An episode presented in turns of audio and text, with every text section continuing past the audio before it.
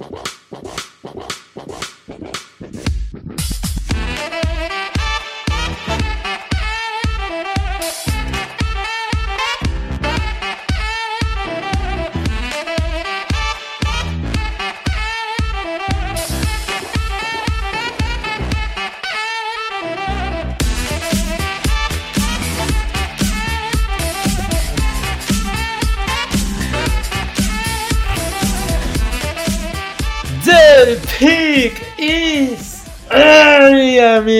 amigos, sejam bem-vindos a mais um podcast do On The Clock. Eu sou o Felipe Vieira e hoje é dia da conferência que não vai existir mais muito em breve. Diga olá, Davis. Olá, meu amigo Felipe Vieira, olá, nosso querido ouvinte. É isso aí, hoje é dia de falarmos da querida Big 12, que em breve será nada será nada, exatamente. É, vamos lá, temos alguns comentários, então não vamos, vamos demorar muito não. Toca o pau, toca o barco aí, meu caro.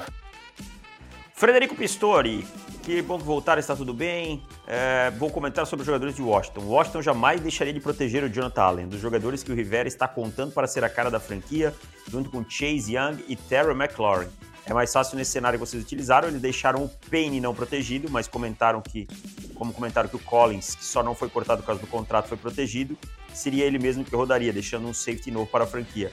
Ou caso fosse da DL mesmo, Tincero, o Matt e o Anides, dois que considero que seriam titulares em pelo menos 28 times da liga. É, o Tincero eu acho que não seria 28 é, times da liga, né? Deu uma décima clubistada aí, o é, meu amigo Pistori, mas mas o Jonathan Allen teve o contrato, inclusive, renovado essa semana, né? Renovou e renovou bem amigável para Washington. Ajudando né? o time, né? É, eu acho que eu tava. Eu entendo tudo que o, que o Frederico falou, eu acho que ele tá muito certo no comentário dele. Mas eu imaginava um contrato de 20, 20 milhões e meio, 21 milhões por ano de média então, por isso que Washington não, não renovaria. Mas por 18? Aí Mas é moleza, mesmo, né? né? Aí fica fácil. Mais é que, tem mais é que pagar mesmo, não tem muito que é. pensar duas vezes, né? Uh, e aí ele fala também... Por outro lado, o Brandon Sheriff não seria protegido exatamente porque não vai assinar um longo contrato, ao contrário do Jonathan Allen. Então fica hipótese de mais um jogador para o L da nova franquia, um All-Pro. Deixe nosso Holier em paz. É, e ele disse: Eu não tem como saber tudo de todas as franquias, foi muito bom o podcast. Obrigado, Frederico. E é, o Sheriff já é uma situação já que não é de hoje, né? Que, ah, coloca tag, não coloca e tal, né? Mas eu acho que numa nova configuração aí, valeria o Washington fazer um esforço para renovar com ele, porque é um guard acima da média. Muito obrigado pelos comentários, nosso amigo Frederico, história de, de longa data. Samuel Molman, Fala, meus caros, estava vendo sobre técnicos de cada time nessa temporada e gostaria de saber, dentre os 32 times, quantos vocês colocariam no hot seat? Imagino que deveríamos ter uns quatro treinadores nessa posição, e ele cita Zach Taylor, Kingsbury, Fangio e Nagy. Aqui eu concordo com todos, menos o Nagy. Eu acho que Justin Fields dá pelo menos um ano de sobrevida para ele, mesmo que não vá bem. Ah, é o primeiro ano do quarterback novato, tal, tal, tal. Eu acho que ele ganhou um ano de sobrevida com a escolha do, do coisa. Não sei se você concorda. Eu não, eu acho que ele tá no hot seat sim. É, acho que não, não tem muito esse papo não. Se a temporada não for do jeito que, que se espera para Chicago, e daí eu coloco playoffs, e vamos, vamos dizer, ah, a primeira metade da temporada foi ruim, a segunda metade foi razoável para boa, porque entrou o Justin Fields. Se o Fields estivesse na temporada inteira, Bears teriam ido para os playoffs. Eu acho que ele cai porque passa por uma decisão do treinador de não ter colocado ele antes. Então, é, eu acho que pesa, eu acho que isso vai pesar. Eu acho que ele só cai se o general manager cair junto, porque os dois parecem muito alinhados nesse discurso de, de preservar o Justin Fields no começo da temporada. Eu até entendo na semana 1, porque eu também não ia querer colocar o meu calor de cara contra a defesa dos Rams, né? Até, até consigo entender. Mas não dá para esperar muito mais semana 3, 4 com o Andy Dalton, né? Então é. tem que estar tá pronto para fazer essa transição. Tem mais é... algum aí? Eu acho que aí. Mike McCarthy, será que. Aí ele fala, ele continua aqui, mas eu particularmente colocaria Doug Peterson, ah, esse já rodou, brother. Já foi, já foi. Já foi. Já tá o Nick Sirianni no lugar dele. Mike McCarthy e John Gruden entre as franquias em que eu trocaria na temporada ruim 2021, por não estarem mais agregando em suas franquias ou escondendo o talento de alguns jogadores. Cara, o Mike McCarthy ele tem uma situação de muita pressão porque ele treina um time que é um time que tem muito impacto, né? Um, é um time com maior torcida nos Estados Unidos, que é o Dallas Cowboys. E assim, joga numa divisão que não tem um time que tem um quarterback como ele tem, né? Que é o, o Dak Prescott e tal. O time foi tenebroso em, em 2020, principalmente na defesa, ele trocou o coordenador. Então o time tem que dar um salto e pelo menos ir aos playoffs, eu imagino. Eu acho que o McCarthy é mais um sentimento de nós torcedores, é. né, do que da do dono, né, da ali da franquia mesmo. Então eu acho que o McCarthy ainda vai ter mais, mais um, um, ano, né? um aninho aí. Acho que ele entra no hot seat dependendo em 2022. Porque assim, vamos lembrar. Quanto tempo que demorou pro, pros Cowboys mudarem o treinador, né? É, demorou muito, demorou demais, passou do ponto, passou do ponto. E eu vou te falar, com nesse mesmo sentimento do McCarthy, eu acho que dá para colocar o David Culley dos Texans. Por uma temporada. Pô, o cara tá chegando agora, isso aí é maldade. É, é esse sentimento de espírito de porco do Campeonato Brasileiro, é, mas eu acho que pode, pode ter um pouquinho disso aí, sabe? Cara, o David Culley pode ser o famoso bode, né? Exatamente, cara. Só foi Exatamente. contratado para passar, para roer o osso na hora que for para começar a preparar o filé, chama ou chama um outro cozinheiro. É, eu acho que é mais ou menos por aí, cara. Eu não sei. Acho, acho essa contratação do David Cullen né, das mais esquisitas que eu já vi de um head coach da NFL aí do, desde que eu comecei a acompanhar NFL de fato, né? Se bem que o gerenciamento do roster inteiro do, dos Texans dos também. Ah, dos Texans, desculpa. É, é tenebroso, foi, né? Foi nesse nível aí também, né? Então não dá para colocar que eles foram espertos em achar um bode expiatório. Talvez só tenham sido burros mesmo. Mas e o John Gruden, o John Gruden ele vai pro quarto ano, ele não tem uma temporada vitoriosa ainda, tá? A questão é que o John Gruden ele tem um contrato de 10 anos e tem multa e tal e tal e, e tem um apego emocional do, do dono, né? Do, do o Mark Davis com o John Gruden e tal, que saiu da aposentadoria para ir para os Raiders e muita coisa envolvida. Mas eu acho que assim, eu acho que se o, o, John Gruden precisa começar a ser cobrado por resultados. Ele ganhou a chave da franquia. Ele fez o que ele quis com o elenco. O Red McKenzie foi mandado embora. O, o Red McKenzie é um cara que, que foi mandado embora por conta do John Gruden. O John Gruden mandou vários jogadores embora, fez escolhas no draft contestáveis e tal. E o time sempre caiu na reta final da temporada. Na segunda metade, quando ele precisa fazer ajustes, que os times já entenderam do que ele é feito, ele não tem conseguido. Então ele está numa fase de ser cobrado, sim. Agora, quantos Raiders estão dispostos a cobrar o John Gruden é que eu não consigo elucidar. É, eu acho que, que ainda tem, tem tempo para isso. Principalmente porque tem um ponto importante. Os Raiders não são uma franquia rica. Eles não têm dinheiro sobrando. Do tipo, ah não, dá para pagar a multa aí do Gruden, tá, não vai fazer falta vamos que vamos. É, não. Então vai ter que segurar o Gruden por mais um tempinho aí, quer queira, quer não queira. Ah, aqui nosso amigo Alaitaro Miranda, fala aí Olímpicos.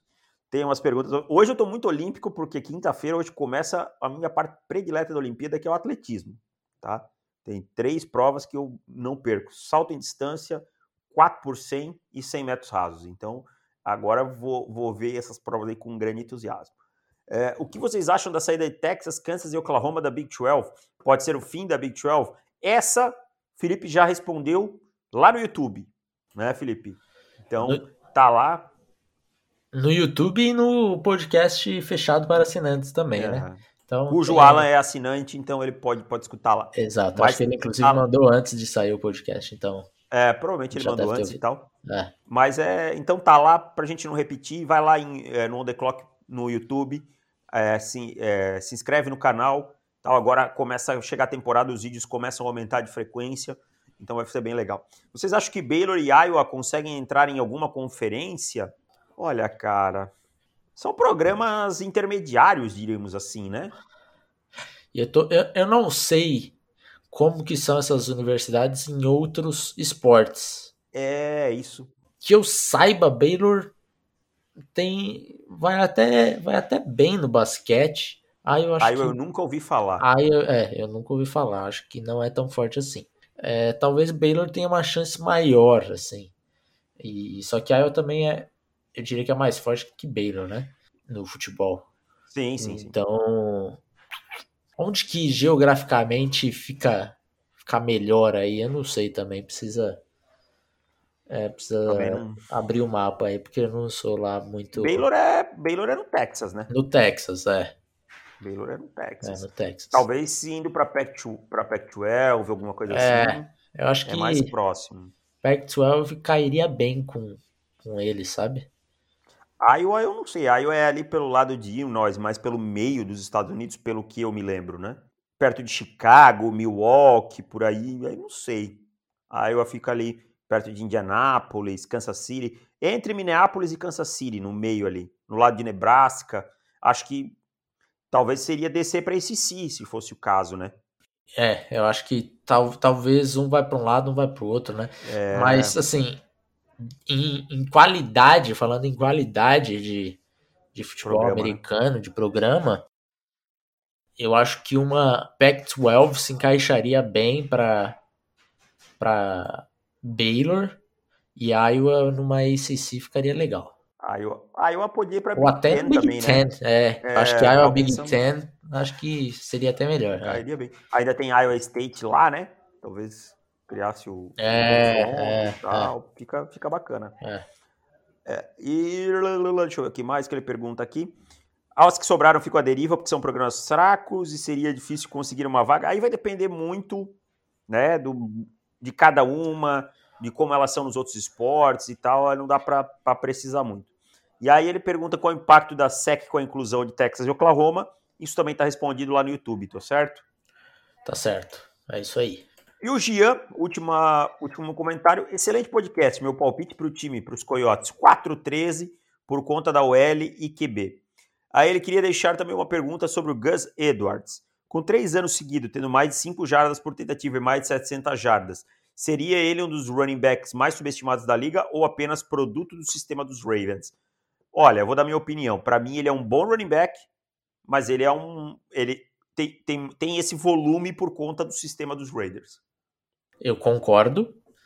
E, e eu acho que ele é, é aquele jogador que quando ele tá numa rotação um pouco mais limitada, né, não ser o principal jogador, ele tem números ótimos. Aí você fala, pô, esse cara aqui pode dar o próximo passo e ser o principal jogador e, e ganhar mais, mais cargo ali, né? Mais responsabilidade no, no ataque. Aí ele não vira tanto, porque quando você tem, quando você participa de 15, 15 vezes, você o Gus Edwards ele entra para fazer o que ele é o melhor Exato. naquilo. É. Então, é. quando você abre o leque e fala, ó, agora além disso aqui que você faz muito bem, você vai ter que fazer essas outras coisas, aí o negócio já começa a, a ficar um pouquinho mais complicado.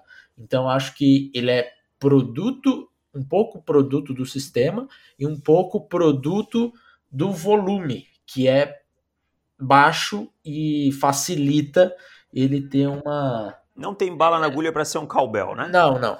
Belcal. Belcal, eu sempre é. confundo. Acho que é a terceira vez na história do podcast uh, que você fala. Eu sempre falo cowbell, cara. Eu não sei, eu não sei onde é que eu vi essa expressão e, e fiquei é. com cowbell na cabeça, mas enfim. Um belcal. E não tem bala para ser um running back 1 e tal. Tanto que o time foi atrás do J.K. Dobbins no draft do ano passado, né? De 2020, porque sabia que precisava de um running back pra, como Mark Ingram já entrava no declínio, né, precisava de um running back e tal, e o time foi atrás de J.K. Dobbins. E, e, e, essa foi uma premonição que eu tive, não sei se você vai lembrar, que eu tuitei. Olha, não vai acontecer, mas seria lindo um backfield com Lamar Jackson e J.K. Dobbins. Não lembro disso. Não eu lembro. tuitei, cara, tuitei. Lamar e J.K. Dobbins e não sei o quê. E, cara, me... saiu a escolha. Mas assim, ó, não tinha rumor nenhum e eu falei, eu acho que não vai acontecer. Porque. Uhum. E, cara, é... foi, foi sensacional aquilo. Mas então é eu isso. Eu achei aqui, 17 de abril. Sei que os Ravens não devem investir nisso, e quando forem, ele estará fora da Bird. Mas um ataque com Lamar Jackson e J.K. Dobbins seria muito divertido de se assistir. Que dez dias depois o cara foi draftado pelos, pelos Ravens. Porque era um jogador acostumado com o read option, com tudo isso, Uhum. né? zone read e tal. Então é isso, os comentários são esses. É isso então, vamos lá, meu caro. Big 12 hoje é um podcast, na teoria, mais curto, porque é a conferência menor, né, das cinco. É, isso contando com, com Oklahoma e com Texas ainda, tá? Ainda não, não tiramos eles das contas. Até Mas- senão provavelmente a gente não estaria falando dessa divisão Exatamente, nesse podcast. exatamente. Começando com Baylor, tá? Vamos começar aí pela ordem alfabética. É, primeiro eu quero falar uma coisa. Baylor é, é, um, é uma clara prova de que Matt Rule era um excelente treinador de. É verdade. De Excelente recruta, recru- recrutador também, né? Também, também. Porque assim, o time de Baylor, quando o, o Matt Rule estava na sua última temporada e, e teve uma quantidade expressiva de vitórias e tudo mais, é, a gente olhava aquele time e falava, cara, não tem muito jogador aqui prospecto de draft. Talvez vamos ver se no ano que vem esses caras eles vão aparecer, né? Mas a primeiro impacto, assim, primeiro momento é que esse é um time do Matt Rule mesmo, é assim, méritos totais a ele. E aí chegou 2020 e 2020 foi bem duro para Baylor, que só venceu duas partidas em nove. Saiu o treinador e as coisas realmente degringolaram. Então, é, isso, isso trazendo para 2021 também, resta pouca coisa daquele time de 2019, porque até os jogadores que, que ainda estão lá não devem fazer muito impacto. Então, esse é um time que é um, fica bem abaixo, fica muito mais próximo de 2020 do que 2019. Então, não espere uma. Ah, não, 2020 foi uma. Foi... Não é uma transição, nada. É, é a tendência do programa É. mesmo. Exato, exato.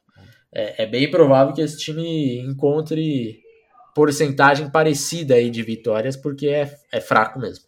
É, eu chutaria 4 a 5 vitórias estourando assim para esse time, né? Não é um time que, que empolga. O Dave Aranda ainda vai ter muitos problemas para resolver, né? É um, é um time que eu gosto um pouquinho de ver o RJ Sneed, o wide receiver, jogando. É um jogador interessante, mas falta talento. E no college football, é, não é que nem na NFL que o talento é muito nivelado, né? Você, claro, tem times melhores, times piores, mas você tem talento em todos os times. Na, no college football ele conta muito, sabe? Você vai pegar uh, um, outro time mais forte que a gente vai falar daqui a pouco da divisão, provavelmente Baylor não vai ter bala para aguentar o jogo. Então eu acho que é mais um ano aí que Baylor vai penar. É, e, e, um problema para o Dave Aranda é a comparação, né?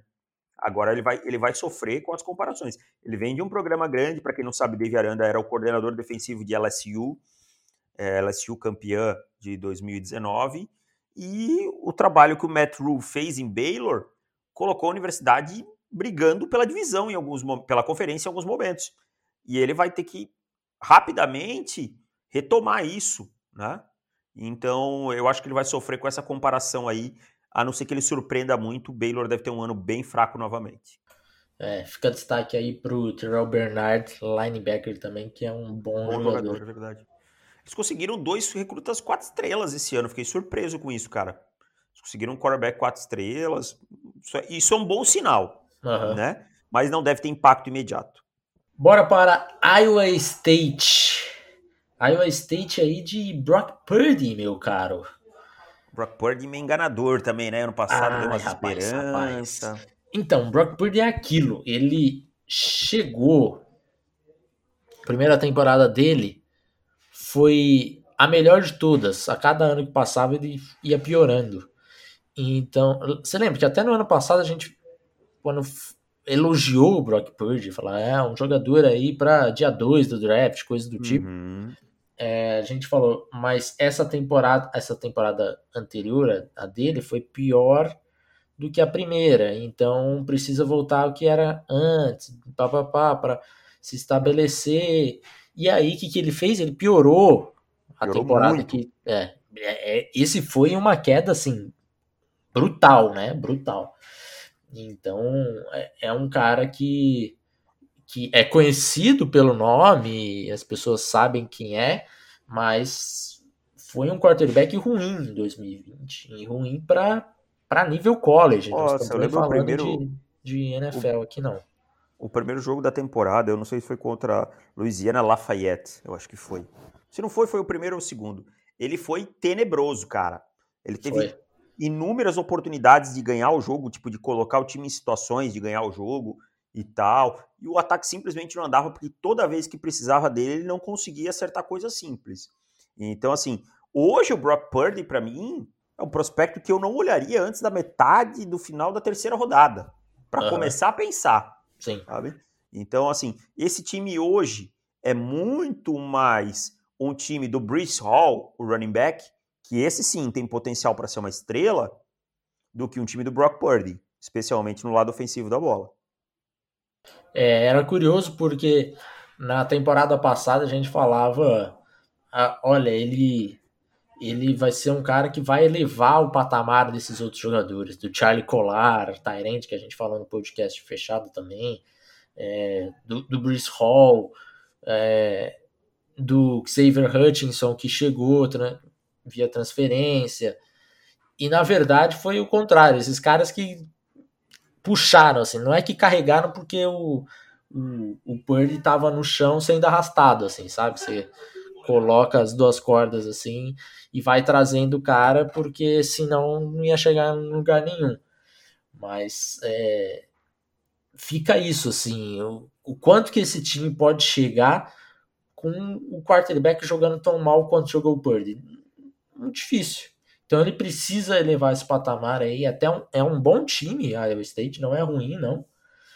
Mas tudo passa por ele. Se ele mostrar próximo do que foi em 2020, esquece. Esquece.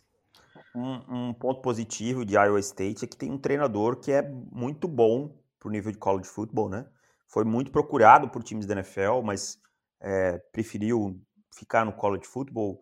Disse que é onde se sente melhor e tal que é o Matt Campbell, né, cara? Um cara que conseguiu, na temporada passada, depois de um começo bem complicado, é, transformar esse time. No final da temporada, ele até deu uma emocionada com que o time é, deu a volta por cima e tal e tal. Então, Matt Campbell é um nome bem interessante e tal. E um dado curioso, Iowa State é o segundo time na, foi o segundo time na, no college football inteiro que mais usou cover 2, cara.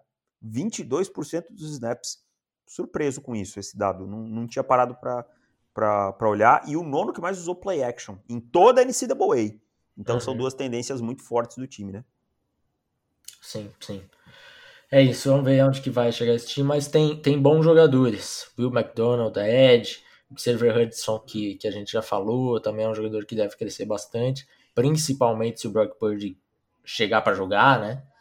É, então, então tem, tem boas coisas aí nesse time. Falando em boas coisas, vamos falar do que não tem Kansas, né? Que... Prometo que eu não vou contar nenhuma história hoje. Você já estava já tava se incomodando, Davis. Eu não vou contar. Você tá, tá, tá se coçando, né, Davis? Tô, tô. Tá. Não, segura, peraí, mas segura. aí também. Mas aí também. Peraí, aí se é. coçando, é. aí também você dá brecha pra eu contar a história, né? Onde que tá coçando, Davis? Pô, aí, aí você falou Pô, você juntou duas coisas, aí não dá. que o Baker também deu aquela coçada aquele dia, entendeu? Pronto, conseguiu, conseguiu, Davis. Pronto, já captaram, já captaram. Enfim, vamos falar de Kansas. É esse time que não tem nada de bom, né? Nada. É um time que era muito ruim em 2020 e a promessa é de ser pior em 2021. Então, cara, que dá pra gente falar de, de, um, de um time como o Kansas nesse momento? Cara, Kansas já mandou o Les Miles embora, né? Já mandou. Um treinador novo, o Lance Leipold, né, que era de, de Buffalo. Buffalo, assim. Que, que, que fez um fez bom um trabalho em baita Buffalo. trabalho em Buffalo, é. sim. Só que a questão é que falta talento, cara. O time tem muita dificuldade de recrutar. Kansas não é um programa tradicional no futebol americano, né? Acho uhum. que o maior momento de Kansas é aquele Caleb, Kansas. Tá?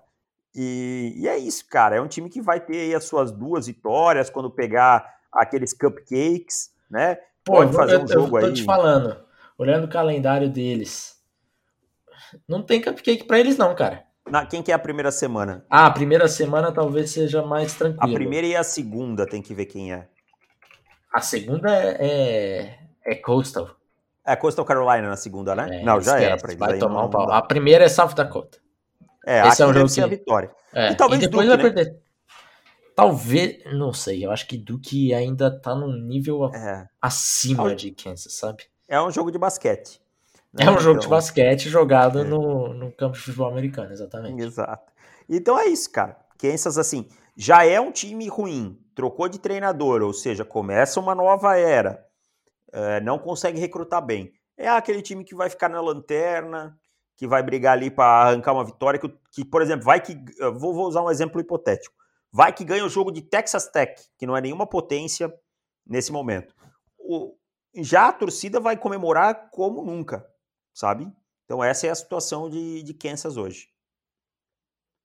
Agora falando do primo mais rico, e Kansas State, meu caro? Que era era um, era considerado um time, eu acho que 2020 era um time mais forte que 2021. Você concorda comigo ou não? Concordo, concordo. Não tenho tantas expectativas também esse ano. Acho que é um time que, que deu uma, uma queda de, de qualidade, né?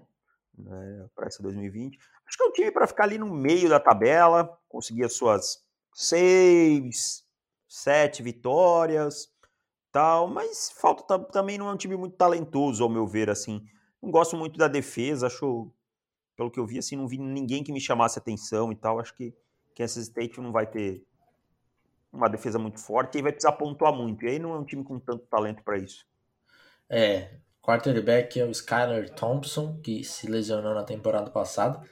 Mas quando a gente olha as estatísticas de Skyler Thompson, você olha e fala: meu amigo, é, é aqui que vocês estão depositando as esperanças de uma boa temporada, porque a situação é dura, é dura, né? Acho que o destaque maior aí vai pro pro Deuce Vogan, running back, é, que, que deve ser o deve ser um jogador é, a lá Jared Patterson do ano passado. Aquela coisa, entrega, entrega a bola na mão do running back, né? Vamos ver o que dá para fazer, e aí, ah, completa um passe aqui, outro lá, e tal, mas esse é um running back carregando o time, e a gente sabe que essa não é uma fórmula que vai dar certo. Ah, mas Iowa State dá. Não, mas o Brock Purdy tem o um mínimo de competência e tal, um jogo aéreo, como nem você falou com o Xavier, Xavier Hutchinson, o Charlie Collar e tal. Isso eu não vejo em Kansas State, eu não vejo esse arredor. Fica a esperança aí pro torcedor que chegou um QB 4 estrelas lá na, na classe desse ano, mas ainda, ainda não deve jogar não. Vai de Skylar Thompson mesmo. Seguindo a ordem alfabética, seria Oklahoma. Você quer falar de Oklahoma agora? Podemos falar vamos ou quer deixar para o final? Não, vamos falar, acho que ninguém. Ah, já, vai, né? Vamos é, na ordem, né? É, vamos aí. Esse é um time que eu tô empolgado, cara. É, eu acho que Oklahoma normalmente se vem com um ataque muito forte, e isso é verdade esse ano mais uma vez, mas sempre com defesas questionáveis. Eu acho que a defesa desse ano vem, vem mais preparada, com exceção ali um pouco da secundária. Mas é, é um time que vem para ganhar um jogo nos playoffs, né? Porque ganhar só conferência não, não vai ser suficiente. Exatamente. É um time que tem sofrido quando tem que fazer esse próximo passo, né? Tu, tu dá o pulo, dá, vai lá para pegar é, Clemson, Alabama tal, toma uma pancada, o jogo na metade, já acabou. Né? O jogo no intervalo acabou. Então, ela, é, Oklahoma tem que trabalhar para isso. A divisão, muito difícil perder. Pode perder um jogo porque tem é, a rivalidade, alguma coisa assim. Não, o jogo contra Texas com certeza vai ser um jogo pegado, como é todo ano. Vai ter alguns apuros, mas deve vencer para mim a, a conferência. Fica muito ao redor do que o Spencer Rattler pode evoluir para esse segundo ano, né? E a gente sabe como o Lincoln Riley trabalha bem os seus quarterbacks e sobre essa questão que você falou da defesa, né? Se essa defesa consegue dar um salto de qualidade a ponto de se tornar confiável para jogar contra equipes mais fortes, né? O recrutamento novamente foi muito bom, tem mais um QB cinco estrelas aí, vários quatro estrelas, né? tem, tem bons jogadores, o Isaiah Thomas é muito bom jogador, o Ed. E, e assim, quando a gente fala bons jogadores, a gente não está necessariamente falando para o draft, a gente está falando uhum. para produzir no college football. Né? O, o DJ Graham é um bom cornerback, então tem alguns bons valores aí e tem o melhor treinador da, da conferência por é, larga margem. Então, assim, para mim é o favorito e é um time que eu espero ver competitivo nos playoffs. É, eu acho que a, a linha defensiva desse time de Oklahoma, para mim, é a grande diferença em comparação dos anos anteriores, sabe?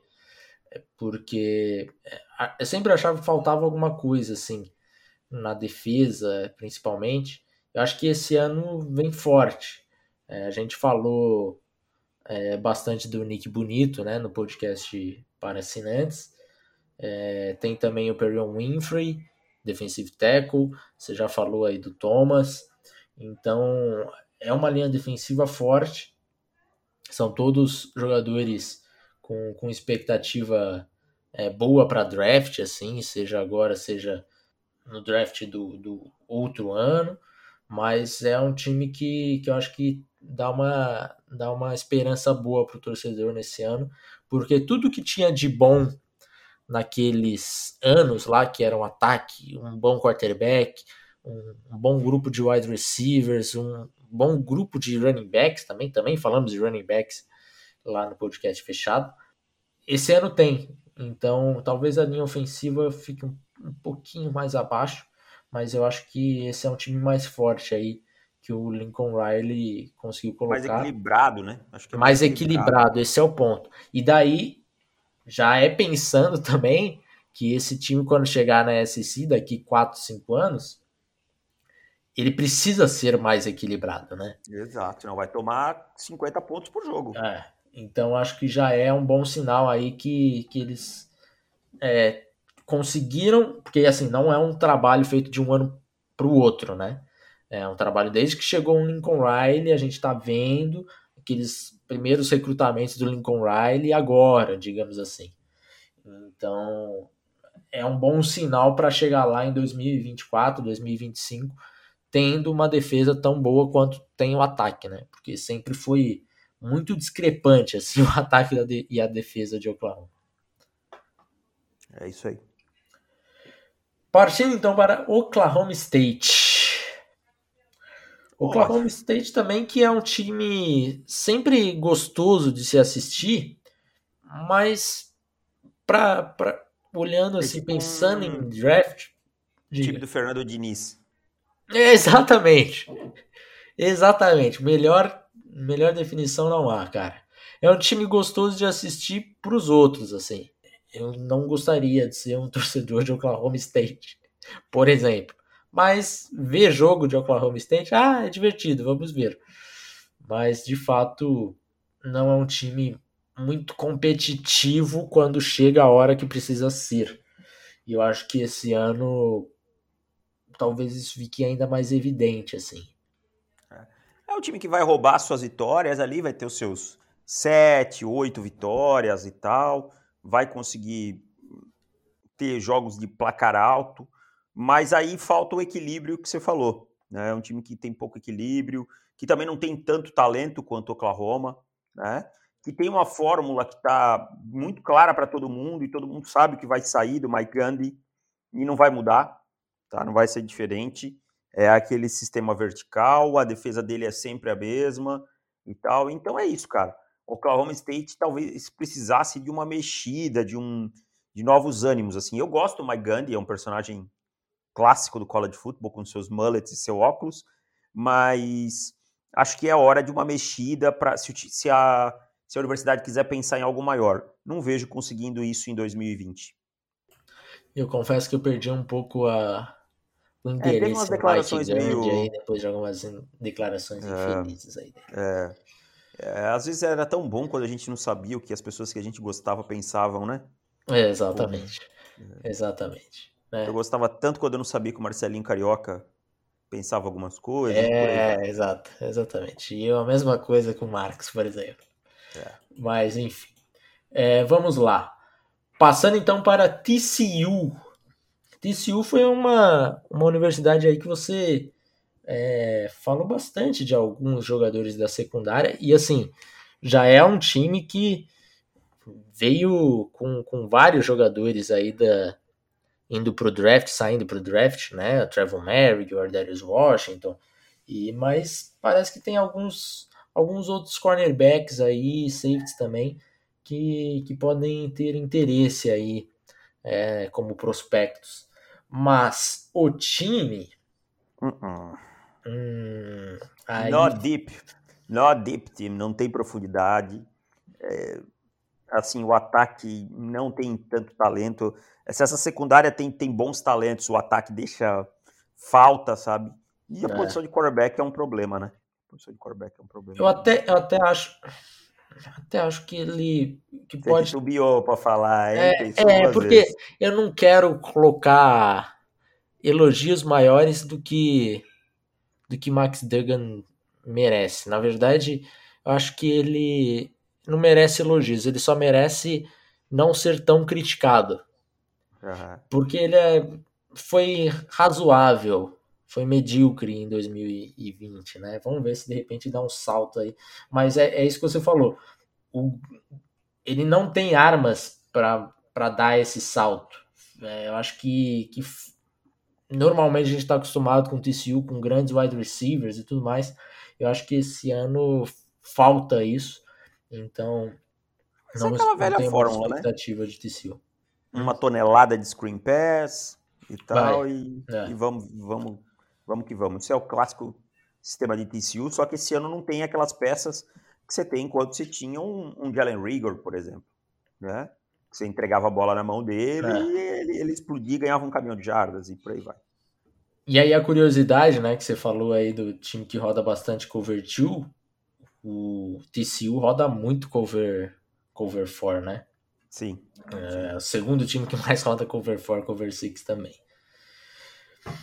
Partindo então para Texas Longhorns, time que também está indo para a SEC em 2025. É, é um time que, que tem aí estreia do Steve Sarkisian, né? Chega como, como head coach. Fez um belo trabalho em Alabama, né? Belo trabalho em Alabama. Eu acho que foi um trabalho muito criticado muito duramente o trabalho que ele fez em Atlanta também. Acho que foi excessivo o tanto de críticas que ele recebeu ali. Aqui eu vou te falar uma coisa. Virou carne de vaca, virou super trunfo, criticar coordenador, criticar é, como é que eu posso é, treinador. Parece que às vezes que o jogador que está em campo faz tudo certo sempre, sabe? Criticar chamada, ah, a chamada foi ruim. Cara, chamada nem sempre é ruim. Às vezes o jogador não executa bem. Não tem o que o treinador fazer. E eu acho que o Sarkisian foi um pouco vitimado disso daí, sabe? Teve é. algumas coisas ruins, como aquele excesso de fade na red zone, aquele tipo de coisa, mas Atlanta não performou bem como um todo. Então a culpa é sempre do treinador, do coordenador e tal. Eu acho que a crítica, às vezes, eu concordo com você, é um pouco excessiva. É. É, tô curioso para ver como que vai ser o trabalho dele, porque na teoria é um cara que, que vai levar esse time até 2024, 2025, até fazer a transição para a SEC, né? E eu acho que, que é um, um, bom, um bom nome para isso. É, mas Texas talvez tenha perdido muito mais, talvez seja o time que tenha uma perda maior assim e não conseguiu repor a, a mesma altura, né? Nesse momento, porque foram vários jogadores importantes saindo e eu não, não vejo esse reload em Texas nesse momento. É, lógico, esse time ainda é melhor do que vários outros aqui, possivelmente o segundo melhor da, da conferência. Mas eu não sei se ele é tão bom quanto era 2020. E eu vou falar uma coisa que vai parecer estranho. A perda do Sam Ellinger é muito dura. É. Tá? É dura porque para é, ah, o Sam, não serve para NFL, mas para o que o time se propunha a fazer, ele fazia muito bem. Uhum. E para o college football era muito funcional. Né? Vamos ver se o Hudson, Card, uh, o Hudson Card ou o Casey Thompson conseguem é, ser produtivos como o Sanelliger era, porque ele era um quarterback produtivo, ao modo dele, correndo com a bola e tal e tal, mas era muito produtivo. Então, eu acho que é uma, é, é uma transição, e assim, concordo, é mais talentoso que muitos outros times, mas eu não me espantaria com o Texas perdendo alguns jogos que a gente vê ganhando. Sim. Né? Vamos dizer que Texas pegasse aí um Oklahoma State e perdesse.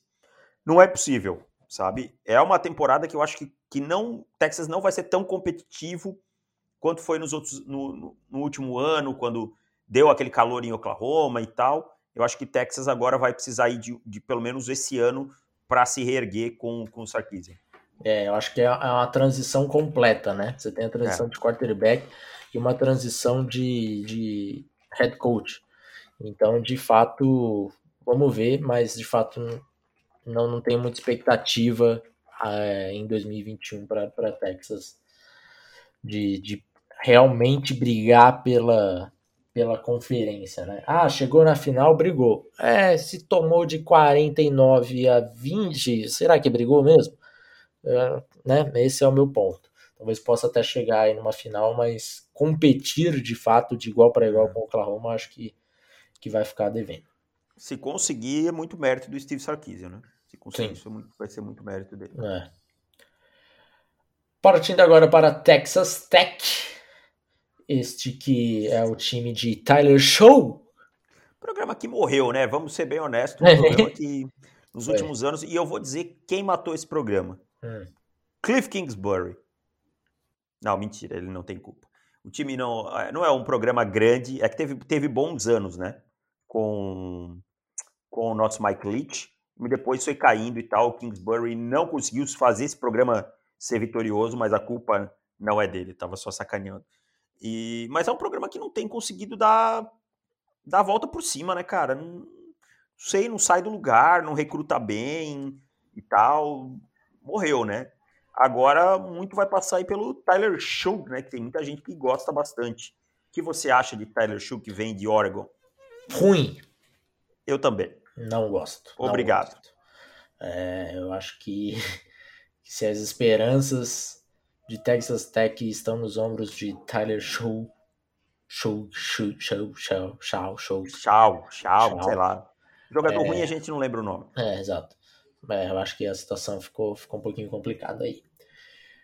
É, mas pegaram um QBzinho quatro estrelas aí, né? Então, de repente, aí para o futuro, a ver. Um QBzinho foi o único jogador quatro estrelas que eles conseguiram recrutar. E agora partindo para o último time da Big 12, West Virginia Mountaineers. West Virginia aí de de Will Greer, meu cara. É, é só só craque. Will Greer, agora o, o Dante Stills tá lá, irmão do Daryl Stills. Stills. Eu vou te falar, eu tinha uma expectativa grande com o Tyke Smith, safety. Né? É até ia colocar ele no podcast fechado, mas ele se transferiu, então... Foi para onde? É, putz, ele foi para algum time da, da SEC. Ah, deixa eu já vejo aqui. Tá aqui, tá, tá aqui, tá em Georgia. Georgia. Georgia. Boa adição para Georgia, hein? Bom jogador. Boa adição, é bom jogador, é bom jogador. Mas West Virginia é, é um time também que eu vou te falar, uma coisa que a gente falou bastante nesse, nesse podcast. E o QB? Ah, fraco, fraco, fraco, fraco, fraco. Jared Dodge é fraco. hum, o time como um todo é mais ou menos. Sabe o que a gente falou de Texas Tech? É mais ou menos West Virginia. Teve alguns momentos melhores ali com o Will Greer, que a gente zoou e tal, mas pro college era um bom quarterback e tal. Mas não é muito mais que isso, sabe? É um time que não tem muito talento. É, a verdade é que o recrutamento da, dessa divisão é muito frágil como um todo, né? O Oklahoma acaba limpando é, tudo e o que dá Texas ainda pega, que é um programa muito tradicional, né? E aí alguma coisinha vem para TCU, alguma coisinha para Oklahoma State e por aí vai. Então essas universidades que têm um programa menos tradicional como West Virginia, como Kansas e tal, Baylor, elas acabam sofrendo muito, cara, para recrutar. Você pega a própria Iowa State e ela não conseguiu um quatro estrelas esse ano, cara. Sabe? Então isso, é, isso torna o time muito fraco. E, e West Virginia esse ano é mais, é mais do mesmo, cara. Time para só cinco, seis vitórias, sabe? Um, um, jogo bem burocrático e é isso. Não vai ter muito, muito o que falar, não. Então fechamos, meu caro. Podcast menor. Não sei se foi tão menor assim também. Hum, vamos ver quanto tempo, peraí. 40 e... 48 minutos, minutos. Tá, bom. Fora as, as retiradas no podcast aí da, da falação no fundo, né? Que aqui teve bastante hoje, mas se, se vazou alguma coisa, vazou aí. Mas, enfim, vamos tentar fazer o melhor aí na edição. É, é isso. Ficamos por aqui. Voltamos na semana que vem para falar da Pac-12. Pode ser? E Pode fechamos ser, com a SC no último podcast aí das conferências. Então, terça-feira, podcast dos prospectos da Pac-12 para tem assinantes. legais, hein? Tem uns nomes tem, legais. Tem coisa boa, tem coisa boa. Se você não é assinante, considere virar um assinante para ouvir esses podcasts também, para ajudar o nosso trabalho. E uma coisa que eu falei no podcast fechado, eu vou falar no aberto aqui também. Hum. Semana que vem, muito provavelmente, a gente vai estar tá começando o nosso servidor lá no Discord para assinantes, exclusivamente para assinantes. E é um canal que eu quero muito utilizar assim, porque falta um pouquinho da, da comunidade, assim, colocar o, o Frederico Pistori para falar com o Alan Miranda, sabe? Esses Sim. caras que, que são conhecem muito dos times deles também e conhecem muito do esporte também, de forma geral. Torcedor do Buffalo Bills, como é que é nosso amigão? Leonardo Carneiro. Leonardo, desculpa, Leonardo, aqui é tanta gente que acaba fugindo do nome às vezes. Então é isso, cara, botar essa galera para ah. conversar. E eu acho que no Discord isso vai ser bem legal e daí falar de tudo mesmo, assim, de fantasy. Eu vou ficar lá. Eu sempre deixo o meu Discord aberto aqui enquanto eu trabalho e falar de fantasy, falar de notícias que aconteceram na NFL. Pô, você viu a lesão do fulano e agora como que vai ser? Ah, contratou tal. Ou falar de NBA, se quiser falar, de Big Brother quando começar Big Brother, enfim, unir a comunidade mesmo, porque eu acho que tem tanta gente legal que a gente conhece, né? E acaba é, não tendo o contato que chega, né? Exatamente. E, e colocar essas pessoas para se conhecer também vai ser, acho que, legal. Então, se você já é assinante e não tem o Discord, já, já baixa aí, vai entendendo como funciona e tal. Provavelmente semana que vem a gente deve soltar um podcast fechado. Se você não é assinante, considere virar para fazer parte dessa comunidade também, certo?